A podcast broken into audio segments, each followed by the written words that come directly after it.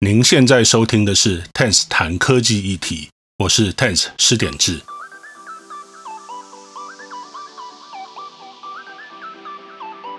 科技不只带来便利，同时也对每个人产生巨大的影响。除了享受科技带来的便利，我们要如何利用、善用科技的力量，避免科技带来的负面影响？欢迎和我一同思考。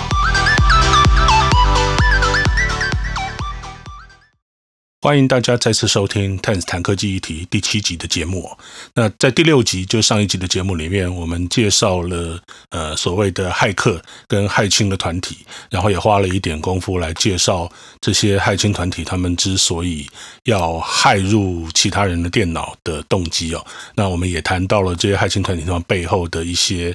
呃，支持的势力啊，甚至国家跟国家之间在台面下的明争暗斗。好，那在这一集里面的话，我们就要来谈以个人的角度，身为一个个人使用者，要怎么样来自我保护，怎么样来避免各种各样的骇侵攻击。因为这些骇客在攻击的时候，他其实并不会只是锁定国家或者是大企业，或者是一些值得骇入的一些呃机密，或者是军事，或者是各种各样的呃组织哦。个人其实也是他们非常非常感兴趣的对象啊。那所以这一。我们就要花一点时间跟大家介绍十个自我保护，然后避免这些骇侵攻击的方法。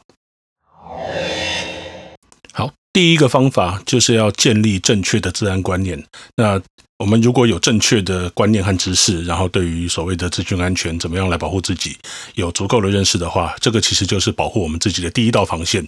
那以下有一些我们必须要建立，而且每一个人都应该要知道的治安观念。第一个就是哈，没有任何一个手机或电脑它是绝对安全的，绝对没有这样的东西。那不管是呃再怎么高级的手机，再怎么先进的作业系统，再怎么好的电脑，它一定都有漏洞。那所以呃。必须要做足够的呃防护措施，才能够避免让这些漏洞变成骇客可以入侵的一些工具哦。好，第二个要建立的观念就是，任何人都是可能被害侵的对象。为什么？因为你的个资一定有价值，那你的手机呢，跟电脑呢，可以拿来当跳板。那这些骇客他绝对不会因为你是普通人，是个 nobody，他就轻易的放过你哦。他不只是要你的资料，他还会用你的电脑和手机当做。要么是直接害侵的对象，要么就是害侵别人用的跳板。好，第三个希望大家建立的观念就是，你一定要有充分的资讯，然后对于各种各样的治安或者是骇侵的一些消息，要有充分的认知。这个其实是自保的一个很重要的条件。所以平常如果各位可以多留意治安相关的讯息，然后了解最新的威胁来源或者是最新的一些骇侵的手法，然后还有最新的一些保护做法，以及最新的各种软体更新、呃，治安漏洞修补的一些消息啊，其实是对大家是绝对有好处的。好，第二个大家可以采用的方法，就是采用比较安全的作业系统，或者是防毒防黑软体，一定要装哦。好，那我们刚才都讲了，其实这个世界上并不存在绝对安全的手机或者绝对安全的电脑，也不可能有绝对安全的作业系统跟软体，但是有相对比较安全的系统。以电脑来说的话，我们就先不谈什么都得靠自己安装的 Linux，以主流的消费型电脑。和作业系统来讲的话，基本上大概就是 PC 采用 Windows PC，或者是采用 Mac OS 的 Mac。那我们如果从一些那个过去的作业系统漏洞以及骇侵的一些呃程度跟次数规模来看的话，其实 Mac 电脑是相对来讲是比较安全的。Windows 电脑在各方面的一些不管是漏洞或者是骇侵攻击的次次数啦，或者是程度啦，都比 Mac 严重很多。那我们可以看一个有一个网站叫做 CVE。Details，那这个网站它专门是汇集各种治安漏洞跟资讯，而且它会去根据这些治安漏洞的严重性去呃给出分数。那我们在二零一九年来看的话，哈。Windows 十的严重资安漏洞，所谓严重资安漏洞，就是在 CVE Details 里面，它的这些严重程度被评估到七分以上，最严重的是十分了。那以 Windows 十来讲的话，它的严重资安漏洞七分以上的有一百九十八个，那 Mac OS Ten 的话是五十五个。在行动装置的话，不管是手机或者是平板哦，那大概也是分成两个主流的作业系统，那一个就是 iOS，那装置的话就是 iPhone 跟 iPad，那另外当然就是 Android 的。整个系统哦，那有一大堆的各种品牌的手机跟平板呢。好，我们同样看 CVE Details 这个网站的一些漏洞统计哦。那以七分以上的严重漏洞的话，iOS 在今年二零一九年发现的七分以上严重漏洞有二十九个，但相对的 Android 却有九十一个。好，所以不论是从漏洞的数量或者是它的严重程度来看呢，其实呃，我真的必须要在这边讲哦，呃，macOS 的安全性是比 Windows 要好，然后 iOS 的。安全性也比 Android 要好，所以这个大家在选购手机或者选购电脑的时候可以列为一个参考。那尽量去选择相对比较安全的呃作业系统。那当然我们也不能说以后呃 Windows 就一定更加不安全，Android 一定更加不安全，因为其实他们也都会进步。但是我觉得大家在参考过去的一些表现的时候，其实也应该呃把它纳入考量。那还有另外一件事情也蛮重要的，就是不只是作业系统本身会有漏洞，那我们在作业系统上面去安装的各种软体啦、App 也会有漏洞。那由于作业系统架构不同啊，所以各个不同的平台它上面的软体跟 App，在安全漏洞或者影响规模。也会有所差别。那以行动 App 来讲，就是我们在手机或平板上面装的这些 App，那有一份统计，那我们这个网址会放在 Show Notes 里面哦。那在 iOS 上面哦，有大概百分之三十八的 App 曾经被发现存在比较高危险的资安漏洞，但是以 Android App 的话，则有百分之四十三。相差距上当然不是很大，但是呃，就数量上面来讲，其实 Android App 会稍微多一点。那当然，大家在采用不同的作业系统，不管是手机上面要去选 Android 或 iOS，那或者是在电脑上面要选 macOS 或者是 Windows，一定都有很多自然之外的其他理由。比如说，有些人就会觉得说，他要用的软体就是只有这个平台上才有，那或者是他觉得这个平台的电脑他用的比较习惯。那当然，每个人都有每个人的理由啦。那但是呢，如果说你今天用的是 Android 或者是 Windows 这一类治安的风险比较高的作业系统的话哦，那请记住一定要去安装优良大厂出品的防毒防害软体哦，而且要经常的更新系统。那因为这些作业系统其实它都会定期的去推出各种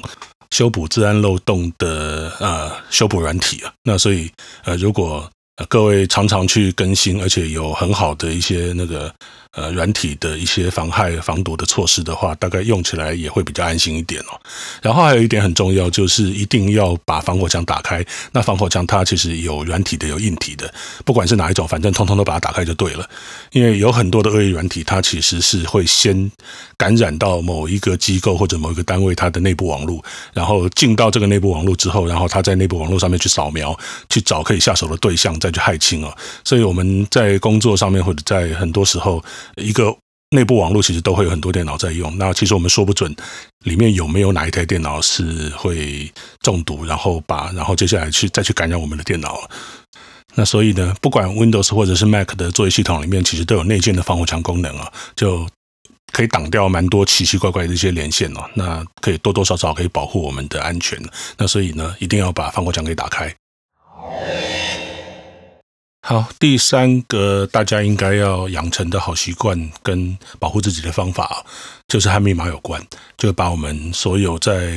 呃电脑上面用得到的各种密码都把它管理好。那什么叫做把它管理好呢？那主要有几个方向啊。第一个方向是要让这个密码变得比较复杂一点。其实密码是一种很讨厌的东西哦，因为大家都知道，密码越复杂，其实越难猜。那如果我们常常在用一些很简单的密码，比如说，呃，自己的昵称啊，或者是用生日啊、身份证字号各种各样的数字，其实骇客他是很容易可以猜得出来的。那他只要取得你的证件啊，或者是用暴力的字典攻击法，也就是说，他不断的踹各种各样的字，那他就有可能最后会把你的密码给踹出来，然后就可以取得你的。这个服务账号的管理权哦，所以密码越复杂是越好。但是问题是，大部分的人其实都很懒得记，尤其是呃，有的时候密码他会要求你啊，要大写、小写、特殊符号啊、数字啊，各种各样的东西要混在一起，那根本就没办法记。所以这个其实是非常反人性的哦。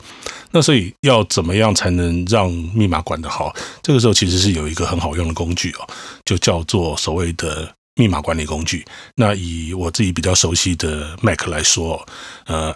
不管是 iOS 或者是 macOS，它都有内建的那基于 iCloud 的一个密码管理程式哦。也就是说，当你在用 Safari 呃去呃上网的时候，只要在网络上面登入，它会帮你记住登入某一个服务，比如说 Facebook 也好，Gmail 也好，你所使用的登入的账号跟密码，它会帮你记起来，而且它会把它同步到你所有用同一个 iCloud 账号的所有装置哦，包括 iPhone、iPad。那或者是你的 Mac 的 Safari 的呃浏览器啊，其实都会同步记住，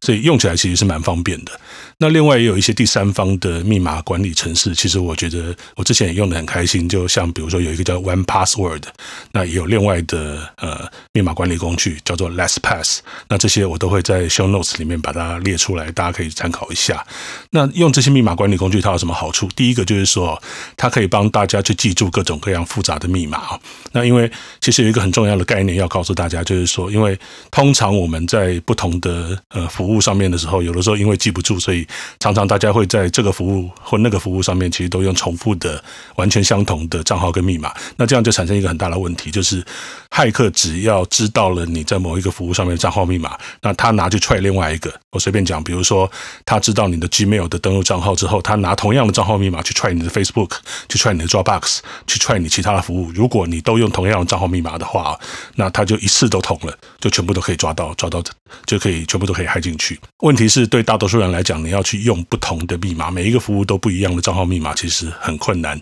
那这个时候呢，用所谓的密码管理工具就很好用，因为。比如说，像不管是 One Password 也好，LastPass 也好，或者是呃作业系统内建的 Google 其实也有啊。像这样的密码管理工具，其实你都只要记一组主要的密码，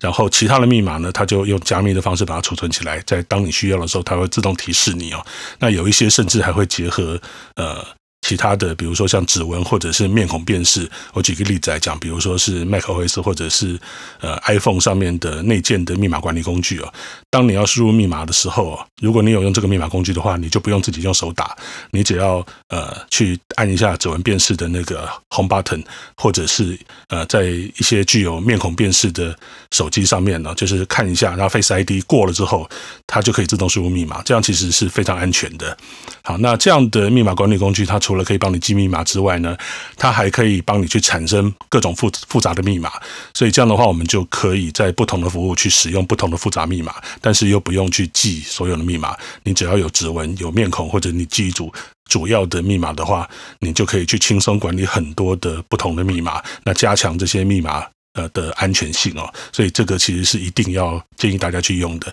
就是用密码管理工具来产生复杂的密码，而且帮大家记住密码。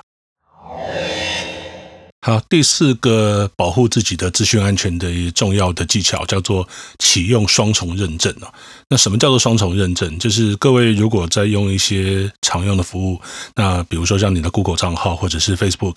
它都有一个选项，就是说，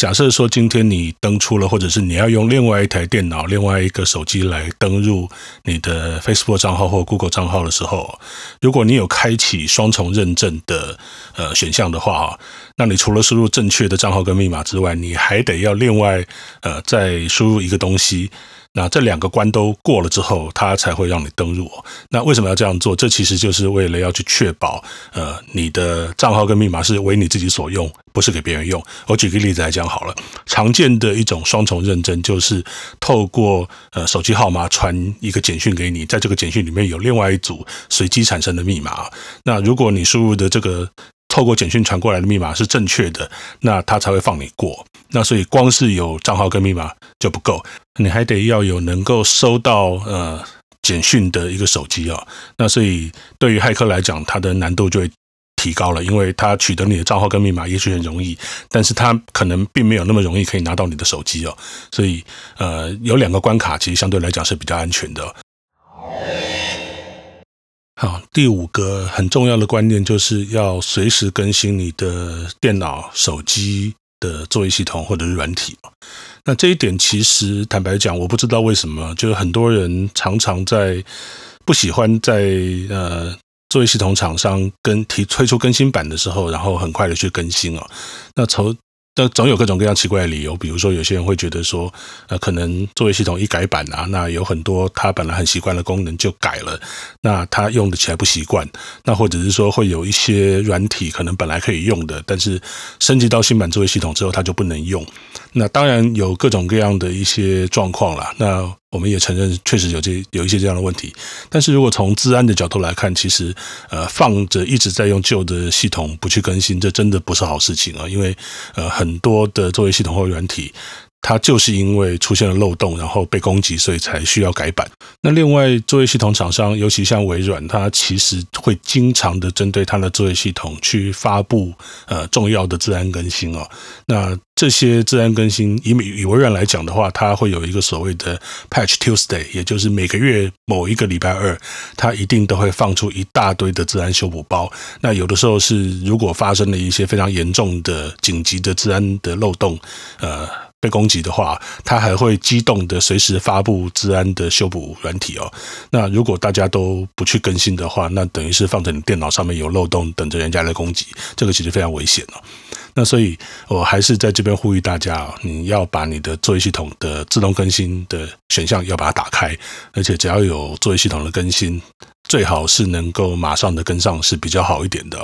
那当然，很多人就会讲说，那我更新了之后，可能会有一些旧的软体不能用啊。那或者是有一些我习惯的一些操作方式会有所改变。那这种更新的状况通常会发生在所谓的大改版，比如说像随便讲啊，Windows 七到 Windows Ten，那或者是 iOS 十二到 iOS 十三这个样子大版号的改版，它会比较有这样的状况。所以，如果说各位真的不想马上去当白老鼠的话，哈。那我会建议大家，你可以在大改版之后稍微再等一个版本再来更新。比如说 iOS 十三，大家都说 bug 很多嘛，对不对？那你如果今天等到 iOS 十三点一推出的时候再来更新的话，那可能这方面的问题可以比较避免一点哦。那大更新，也许你可以因为这样的原因再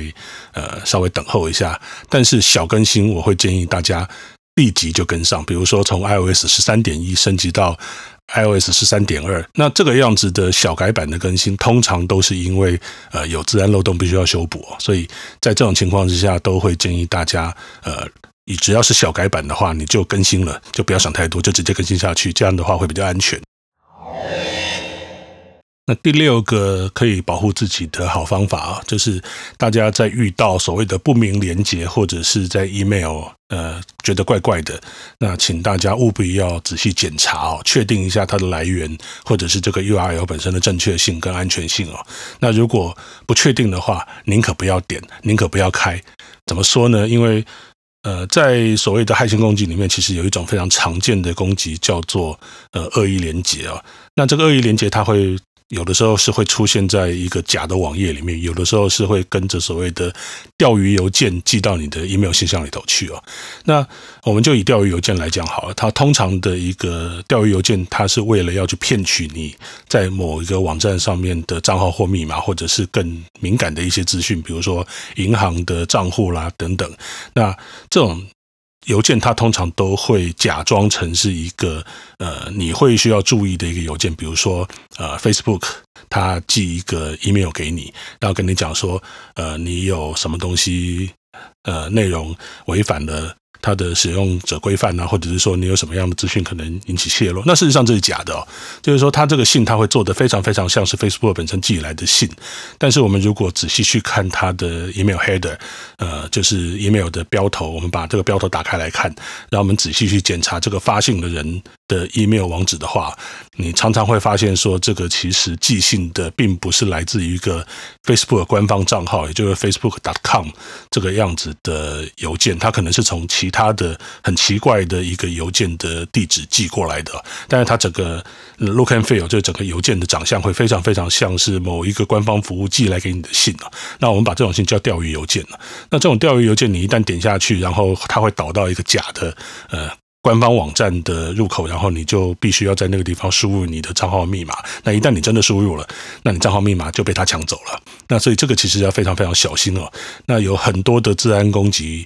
或者是骇侵，它都是透过这种钓鱼邮件或者是假的网站、假的网页，要诱使用户输入账号跟密码之后来进行下一波的攻击。所以我们在看到这样东西的时候，一定要特别提高警觉。那如果是你在 PC 电脑上的浏览器看到这种奇怪的页面的时候，请一定要去看它的 URL 到底是不是真的。那或者是说有看到连接的时候，你把那个滑鼠指标移到那个连接上面，不要点下去。然后滑鼠指标只要移上去，然后你在状态列里面应该就会看到它指向的那个网址哦。那如果那个网址是一个非常奇怪、你不认识的网址的时候，这个时候你就要非常非常注意了，最好不要点。那 email 的话也是一样哦，就是看到奇怪的网址也不要点，也先看一下它到底是连到哪里去。然后可疑的信件啊，通常可以做的方法就是我们把信件的标头展开了，就是有一个呃，可以把信件的完整的资讯，寄件人是谁啊，然后收件人是谁啊，然后他的寄信的时间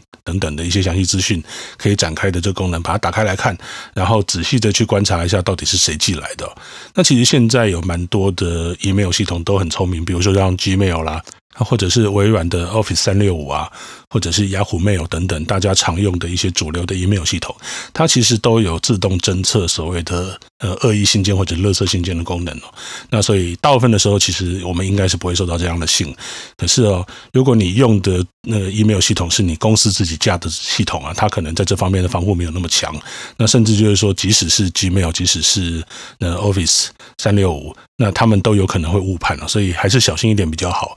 那如果各位是用手机或平板的话，就当然没有滑鼠可以用嘛，那所以你也很难去看到，因为手指一一一移过去点一下，你可能就已经连过去了。不过相对来讲，手机跟平板中标的机会是比较小了。那另外还有一个技巧可以提供给大家，就是说你长按它的那个连接哦，那。它会把那个显示出选项，那你可以把网址拷贝下来。那接下来我们再把这个网址贴到一个网址安全检查器里面。我们用呃浏览器把这个网址打开，在 Show Notes 里面我们会放上这个链接啊。那我们把它贴到这个网址安全检查器的网页里面去检查一下。那这个网页它就会告诉你说，这个 URL 是不是一个安全的 URL，还是它是有问题的？那这样的话也可以帮助大家来做一点判断。总而言之啊。不明的连接或者是奇怪的 email，一定要仔细检查。那如果你不放心的话，宁可不要点，也不要真的给它点下去。点下去之后，往往害人害己。好，第七个要提供给大家的呃，治安维护、自我保安技巧，其实就是我们在下载任何的手机 app 之前呢，最好先仔细检查一下，尤其是要去 App Store 或者是 Google Play Store 里面去看一下。这支 app 它的评价跟留言了，看清楚了，觉得没有问题了，再来下载。呃，尤其是 Android 的 app 特别要留意哦，因为呃，我们在上一集的节目里面也有讲到，就是说有蛮多的恶意软体，它是透过呃 Android 上面的各种的软体下载的呃商店啊，不管是 Google Play，那或者是一些其他第三方的 App Store，那其实都有蛮多的恶意软体在里头。那 iOS 相对来讲比较少，是因为那 Apple 对于要上架到那它的 App Store 里面的软体会执行比较严格的呃扫描跟审查哦。那如果发现你这个 App 怪怪，它不会让你上架。但是在 Android 这边的话，一个软体要上架到任何的软体商店，相对来讲是比较没有经经过这样的严格审查。所以在我们常常其实会看到各种治安新闻，讲说有很多的 App 里面暗藏了各种。呃，恶意的一些软体，不管是会帮你去点广告的，或者是帮你订一些很贵的付费订阅的，或甚至直接偷取资料，里面有后门的，这种其实在 Android App 里面是非常非常多，所以各位要非常小心。所以呃，怎么样去避免这样的东西呢？因为即使是官方的 Google Play Store，其实也蛮多，常常会传出各种恶意软体在里头。那一大堆人下载了，可能一个 App 有几十万次、几百万次下载之后，那出了包，Google 才把它移除掉。那要怎么样来自保？这个其实有一个。简单的方法提供给大家，就是你要去下载之前呢，先看一下这个 app 的评价。那如果这个 app 的评价不是很高，比如说大概只有三颗星不到，那大家就再仔细去看一下那些 app 的留言哦。那这个留言里面，通常有些人就会讲说，比如说这个 app 它没有办法用啦，会闪退啦，或者是假的。那如果你看到这一类里面有一些人去提报一些关于这个 app 的风险的话，大家就要特别提高警觉，就宁可不要去下载。好，第八个要提醒大家的治安自保技巧，就是不要让不不明的硬体插上你的电脑或者是手机的 USB 插槽，或者是其他的插槽，这个真的非常危险呢。因为呃，过去我们其实看过很多的案例，就是一些硬体的骇侵的呃装置啊，它可以在插入你的电脑或者是手机的一刹那，就植入恶意软体。然后这些恶意软体，它就可以来执行各种呃危险动作，比如说，它就去偷你的资料，那把这些资料扣到这个它的随身碟里头去啊，那或者是说，呃，这个植入的恶意软体，它就变成，比如说像我们上次讲过的僵尸软体一样，它可以日后发动各种各样的攻击哦。所以，呃，对于你不信任的装置，呃，最安全的做法就是绝对不要让它插到你的电脑或者是手机上面去哦。那这里面包括别人的 USB 随身碟啊，那。不明奇怪的一些 USB 装置啊，那或者是呃公用的充电服务啊，都要非常非常小心了。如果可以的话，最好还是自备行动电源。自己的东西当然还是比较放心一点。那第九个可以建议给大家的自保的方法，就是不要去使用不明的网络连线服务。那怎么说呢？我们其实有的时候常常在外面会需要用到各种无线网络的一些连接呐，或者是去跟别人借他的个人热点来用啊。其实这个是有点资安风险的，因为我们刚刚所讲到嘛，就有很多的恶意软体，它是会在一个内部网络里面去潜伏，然后到处去找可以害侵的对象。所以你今天如果连进去的一个呃内部网络，不管是无线网络也好，或者是有线的网络也好，其实它都有可能会让你成为被攻击的对象。所以如果你又没有开你电脑上面或者手机里头的防火墙的话，其实就很有可能就就会中标。那这里面其实没有加密的公众无线网络，其实最危险的，因为就是任何人其实都可以连进去，然后在里面找目标，然后所以你如果连上这一类没有保护、没有密码的公众无线网络，其实就要特别提高警觉，最好是不要用。那另外来讲，有一些呃无线网络是提供给大众所使用的，那虽然在里面它有用密码保护，可是呃其实很多人很多人会知道密码，比如说一个很多顾客的餐厅啊，他所提供的无无线网络的密码，往往可能就是他的。电话号码，那这个其实你只要去过那家店的顾客都猜得到，所以去那边其实也不见得会非常有保障了。所以大家其实还是要非常小心哦，就是只要是用到不是你自己的无线网络的时候啊，你大概都要特别提高警觉。那各种的防火墙或者是一些防害软体、防毒软体啊，就把它开好开满。好，最后一个保护自己的方法，也就是第十个是什么？其实是我个人的一个坚持，或者是我个人的一个原则啦，就是只要是能够上网的任何的装置，不管是软体还是硬体，都避免采用中国品牌或者中国的服务。这个其实有些人可能听到这边会皱眉头，说是不是有什么政治上的一些呃偏好或者是一些偏见哦，所以才会提出这样的一个建议。其实不是哦，就是呃。如果各位去看各种各样的资安新闻，你就会发现这个世界上面其实有几个害侵大国。那俄罗斯是一个，那美国当然也是。那呃，中国其实也是一个有非常非常强大的害侵能力的国家哈。那呃，我为什么要特别讲中国的品牌或的服务，或者是中国品牌的？呃，可以上网的硬体不要用啊。那为什么不是美国的不要用？其实有一个中国跟美国其实有一个很大的差别，就是美国好歹它还是一个比较公开透明、民主开放的国家，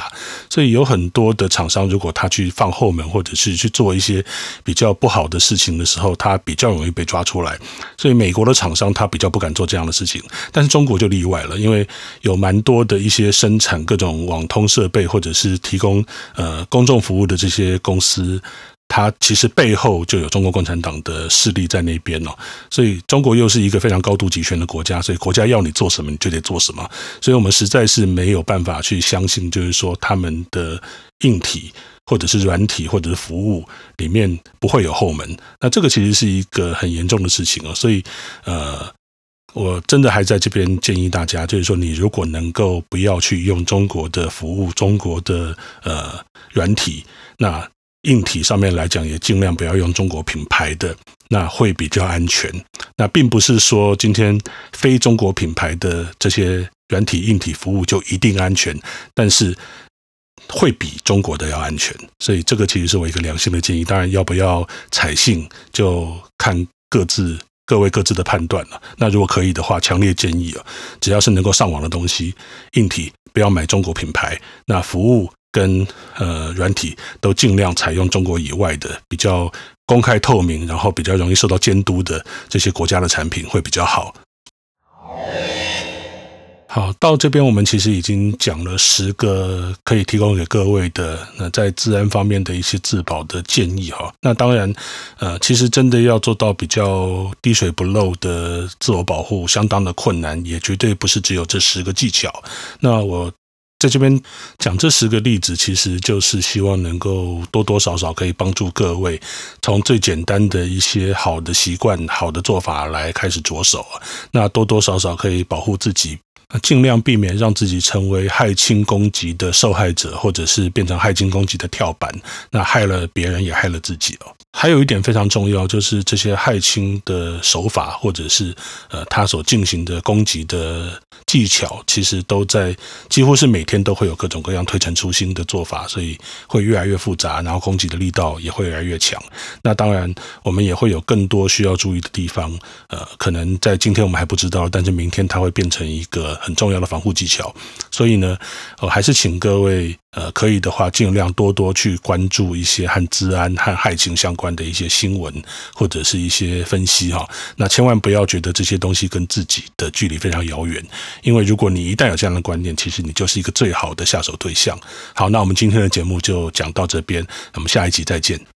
以上就是这一集 Ten's 谈科技议题，谢谢您的收听。那如果您觉得这个节目很好，也很喜欢这个节目的内容的话，请您帮我按五颗星的评价，或者分享到您的社群平台，让更多听众知道这个 Podcast。